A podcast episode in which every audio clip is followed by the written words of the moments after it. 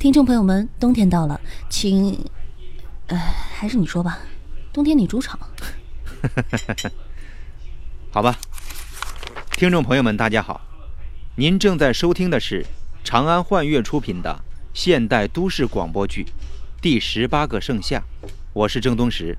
冬天到了，请大家注意防火防盗，上有老，下有小，发生火灾不得了。切没事吧？把衣服穿上。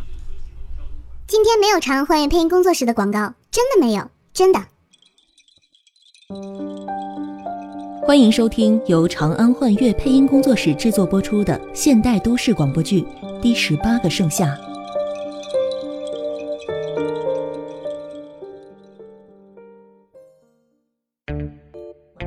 哎呀，这个晚上信息量过大，导致我脑仁疼。可即使这样，它也只是冰山一角。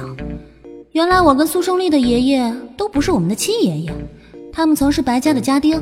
白家人失散之后，将年幼的我们养大。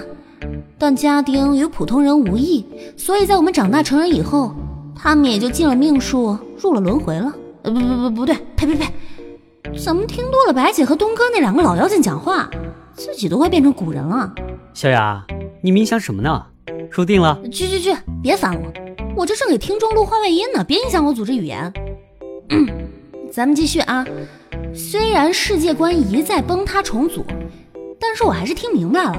四城门的御史当年分道扬镳之后，正白两家先辈不舍民族大义，立下家规：家中除了老幼之外，不论男女，乃至家丁家臣，都必须上战场。他们的使命是守护帝王，如果没有帝王，那就守护国家。可是沙场无情啊！我说战场上的事儿，你就别杜撰了。你那不是史实，是改编了的青春偶像剧，古装的。哎，你怎么知道？我靠，忘了他的变态技能了。你说什么？没没没没没，没什么，嗯，没什么。行了，你们都消停点吧。李春莹能叫人来袭击我，已经是撕破脸了。可现在去找他，凭我们几个人只能是以卵击石。当务之急得尽快动身去找月秋生。看他能不能帮忙啊？嗯，只希望他不要闭门不见才好。不会的，我有他想要的东西。你是说钻石之泪？不行，我们自己都还没有完全弄清楚，怎么能随便交出去？现在岳秋生的状况我们也不了解，万一他也想对你不利，我们就更没有胜算。嗯，抱歉打断一下，我们又听不懂了。李春莹和岳秋生是谁啊？钻石之泪到底是个什么啊？笨蛋！听名字还听不出来啊？李家和岳家掌柜的呗。嗯，就是他们当家的。至于钻石之类，只是一种鸡尾酒的名字，当初为了掩人耳目随便取的。其实它叫做三义剑族。三义剑族？那是什么呀？简单的说，就是古代弓箭上的箭头啊。那东西很值钱吗？哼，皇帝当年供奉的那只神鹿。就是被这只箭足射中的，你说值不值钱？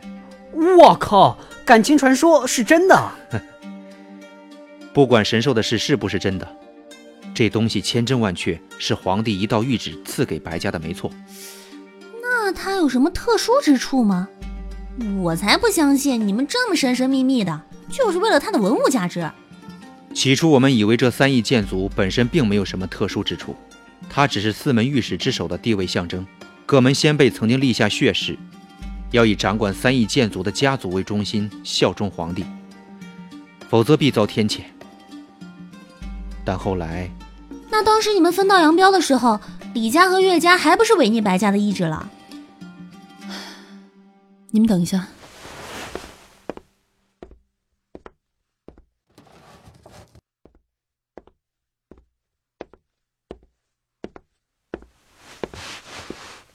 那，你自己看吧。哇，这就是三一剑族。这，这上面暗红色印记不会是血吧？我去，这可是真正的古董啊！到现在看上去还是很锋利啊。哎，这怎么裂开了？这三翼族速度快，杀伤力强，专门为皇家锻造的工艺更是极其精湛的。相传能将坚硬的岩石射出裂缝。然而如你所见。这条裂痕是修复过的痕迹，其实它原本已经裂成两半了。啊啊？怎么搞的？是他自己裂开的。我们猜测和四门御史的劳燕分飞有关吧。东西无故破裂，可不是什么好征兆啊！李家人的兽化，还有岳秋生的无意识状态越来越长，再加上剑族破裂这几件事，我不认为真的是巧合。啊，你认为这是对他们的责罚和警告？对，而且他们的情况可能会持续恶化。嗯，这么看来，晚上攻击白姐的那个人，其实是冲着这剑族来的。哦，如果谁拿了这个剑族，就等于四门御史之首了，那别人就都得听他的。哟，分析的头头是道嘛。孩子长大了，你 好啦，现在不是生气的时候，先想想怎么帮老大解决问题吧。唉，就这样吧，有什么路上再说。路上，我们要动身去骊山，岳秋生的宅子就在那儿。啊真的？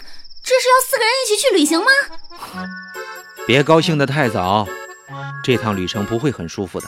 哎，条件恶劣一点完全没有关系的，关键是能出去玩。切，顺便满足你的八卦心吧。算才，你你们两个要是一路上也这么闹，提前说好啊，我保证会半路把你们从车上扔出去。后天出发没问题吧？你这店 没问题，反正本来也没什么客人。好吧？已经后半夜了，你们先休息吧。明天还有很多事情要准备，我也回去了。哎，东哥，都这么晚了，你还回去啊？是啊，你留下吧，明天还一起商量事儿呢，是吧，白姐？呃，可是还可是什么呀？你看白姐都不想让你走。我走走走，我带你上去，楼上好几间房呢。你要不想一个人睡，你跟我睡也行啊。啊，谢了，我一个人可以。大姐，我觉得这一路上有好多的八卦等着我挖掘，睡你的觉去。嗨，话多。您刚才收听到的是长安幻乐配音工作室出品的原创广播剧《第十八个盛夏》，欢迎继续关注。